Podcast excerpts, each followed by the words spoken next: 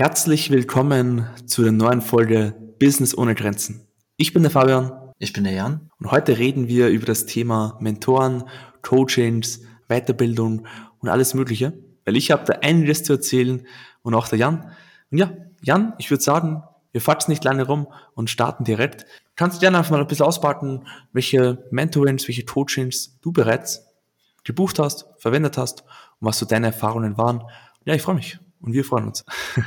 ja, wir hatten eben schon einen kleinen Vortalk. Wir haben eben schon, ich weiß nicht, wie lange darüber gesprochen. ähm, und ich habe auf jeden Fall direkt zu Beginn erstmal im Kopf gehabt, wenn ich gründe, dann brauche ich doch ein Gründungscoaching, weil ich das irgendwie so eingeplottet bekommen habe. Ich habe es irgendwo mal gelesen, dann habe ich es nochmal gehört und dann habe ich gedacht, okay, gut, ich brauche ein Gründungscoaching und habe dann, das Ganze war auch ähm, dann nochmal staatlich unterstützt, aber hat insgesamt 7.500 Euro gekostet, also war schon ein happischer Preis. Und ähm, ich habe dann ein Gründungscoaching gemacht. Das war meine erste Coaching-Erfahrung sozusagen.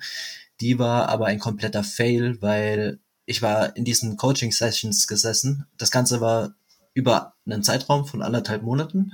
Und ähm, ich hatte dann wirklich jeden Tag eigentlich im Prinzip Coaching-Sessions und dann saßen mir die Coaches quasi in der Live-Session gegenüber also natürlich am Computer und ähm, alles über Zoom beziehungsweise über, also alles hat nur virtuell stattgefunden und dann saßen die mir gegenüber und wir hatten diese Sessions und ich habe die Workbooks zugeschickt bekommen und dann haben die mir wirklich die Workbooks eins zu eins vorgelesen. Das war meine erste Coaching-Erfahrung und die war wirklich ein absoluter Reinfall. Was war denn deine? Bei mir war es etwas anders. Also bei mir, ich habe nicht gestartet mit einem 7,5K Coaching, sondern bei mir war es die wohlbekannte Geldmaschine, das habe ich hier auch in der ersten Folge erzählt.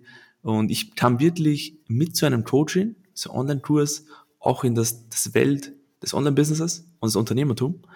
Und das war auch der schlimmste Reinfall. Ich meine, ich habe da absolut gar nichts gelernt eigentlich, außer, hey, baue ein Instagram-Konto auf, promote ein Gratisbuch und du wirst dein Geld verdienen.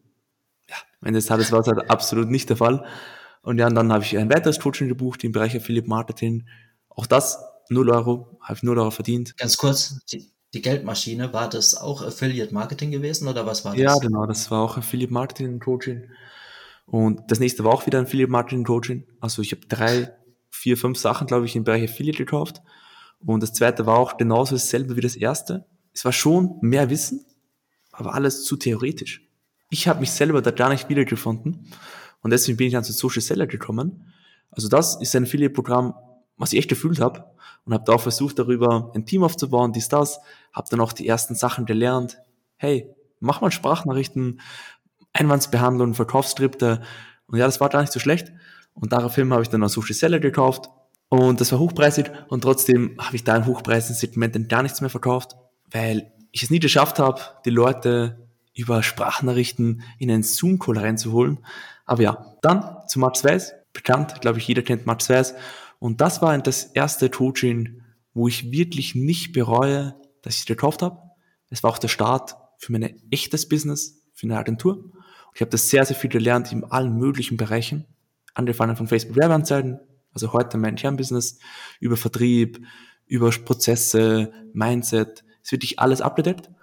Und ja, das waren mal die paar Erfahrungen, die ich bereits schon gemacht habe. Und ja. Ich denke, Max Weiß wird bestimmt auch vielen was sagen. Ähm, was mich noch interessieren würde, ganz kurz, bevor ich was dazu sage, ähm, Max Weiß Coaching, das äh, kostet ja dann auch schon für viele wirklich auch ähm, ja, gut Geld, sage ich mal. Mhm. Und wie hast du dich, also wie hast du entschieden, ob du dir das holst und warum oder was war dafür ausschlaggebend, dass du es wirklich gemacht hast dann? Gute Frage auf jeden Fall. Bei mir war es bezüglich Geld ich war natürlich in der Schule, habe natürlich nicht wirklich das Geld dafür gehabt. Deswegen bin ich dann extra zur Post gegangen, habe da zwei Monate gearbeitet und habe genau das Geld verdient, was ich für Mats Weiß gebraucht habe. Und warum Mats Weiß? Weil er so das erste Mal war, das ist die Person, wo ich das erste Mal was von SMMA gehört habe.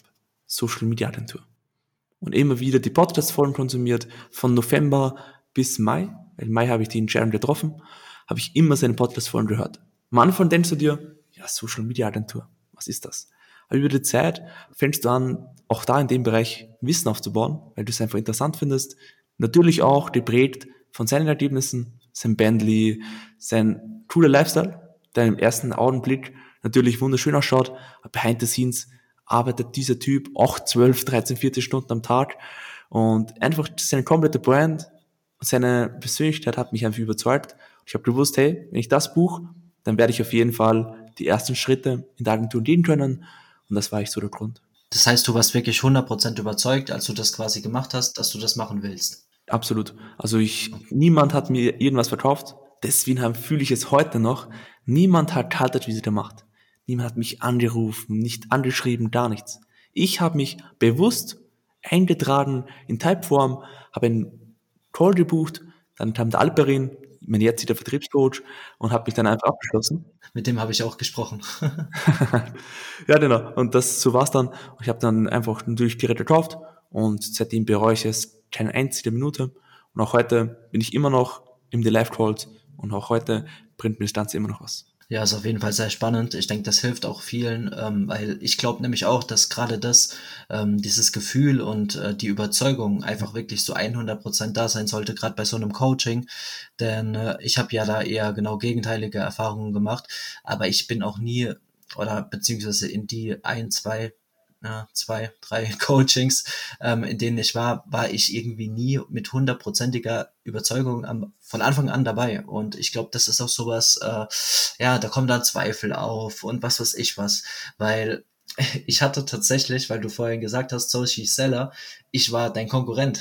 Ich war im 1%-Club gewesen. Und ich habe mir dort tatsächlich auch diese, diesen Kurs geholt und äh, ich habe sogar noch diesen, ähm, oh, ich weiß gar nicht mehr, was das war, so, die haben den als Premium-Kurs verkauft und hat 100 Euro gekostet oder so, keine Ahnung. Letztendlich im Nachhinein habe ich festgestellt, das ist ja alles, was man auch als Free-Content bekommt. Aber ja, es war auf jeden Fall auch das für mich ein absoluter Reinfall. Ich bin das Thema Affiliate auch nie richtig angegangen.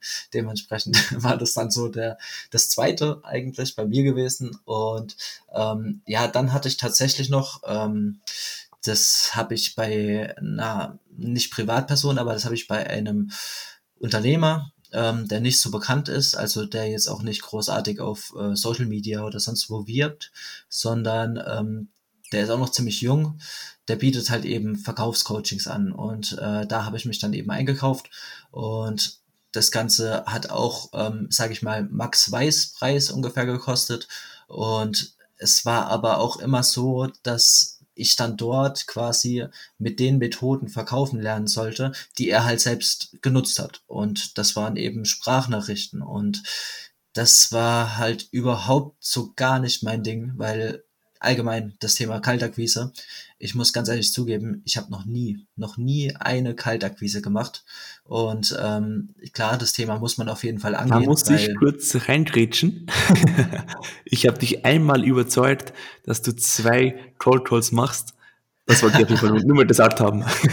äh, ja, stimmt. Tatsächlich, wir waren in einer Live-Session gewesen, also wir hatten so, so eine Art Coworking haben wir gemacht und ähm, damit ich auch mal irgendwas mache, so in diesem Coworking, haben wir, hatte Fabi dann zu mir gesagt, ja, hey, komm, einfach mal zwei Firmen anrufen, einfach mal, damit du siehst, dass es gar nicht so schlimm ist. Und tatsächlich muss ich zugeben, ähm, die waren eigentlich ganz nett.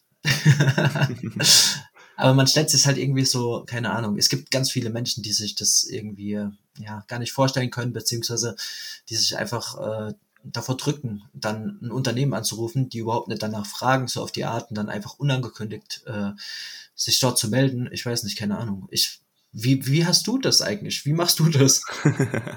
ja, auf jeden Fall interessantes Thema.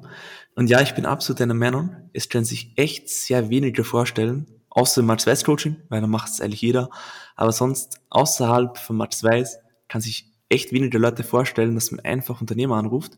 Auch ich hatte echt große Probleme damit, weil am Anfang, ich habe mein Unternehmen angerufen, das erste, mein erster, erster Call Call, und dann ist eine Frau rangegangen bei einem Friseursalon und ich habe direkt wieder abgelegt. weil ich mich echt, echt richtig riesen Angst davor hatte. Mein ganzer Körper hat gezittert, so wirklich crazy. Aber über die Zeit gewohnst du es einfach. Und es ist ja nichts Schlimmes. Ich, ich, ich stehe ja nicht rein und sage, yo, wollen Sie direkt buchen? Ich schicke Ihnen direkt einen Link zu. Nee, ich rufe hier an und frage mal, hey, besteht überhaupt Bedarf? Ganz gemütlich, freundlich, sympathisch. Mehr geht's ja da nicht. Ich checke nur ab, wer hat Bedarf, wer kann diese Dienstleistung vielleicht gebrauchen einfach ein bisschen Wirbel zu machen am Markt. Und so habe ich eigentlich am Ende des Tages auch meine Agentur aufgebaut. Und ja. Wie wichtig findest du es, dass man, wenn man Kaltakquise macht, eben auch wirklich ähm, dieses Mindset hat und diese Denkweise, dass ich bei den Unternehmen ja anrufe und äh, ich rufe ja an, weil ich weiß, ich kann denen helfen. Und wenn ich nicht anrufen würde, dann wäre das unterlassene Hilfeleistung. Was sagst du dazu? Ja, also ganz kurz, be bevor ich diese Frage beantworte, das ist zu 99 Prozent oder 95 Prozent sind Call Calls nur Mindset. Was denkst du dir? Wie bringst du es rüber? Bist du selbstbewusst? Das sind die Punkte, die wirklich entscheidend sind. Weil am Ende des Tages sagt dir fast jeder dasselbe. Aber es geht darum, wie du mit deiner Persönlichkeit den Gegenüber überzeugst. Das ist der erste Punkt. Und was sage ich dazu? Das Thema ist, manchmal stimmt das, dass Leute sagen, hey, wenn ich jetzt nicht anrufe, dann ist es unterleiste Hilfeleistung, weil diese vielleicht gar nicht das Thema Social Media im Auge hatte. Wie viele Kunden hatte ich schon, die bei mir gebucht haben und vorher gesagt haben, ja, ich mal schauen, ich, ich probiere es mal aus.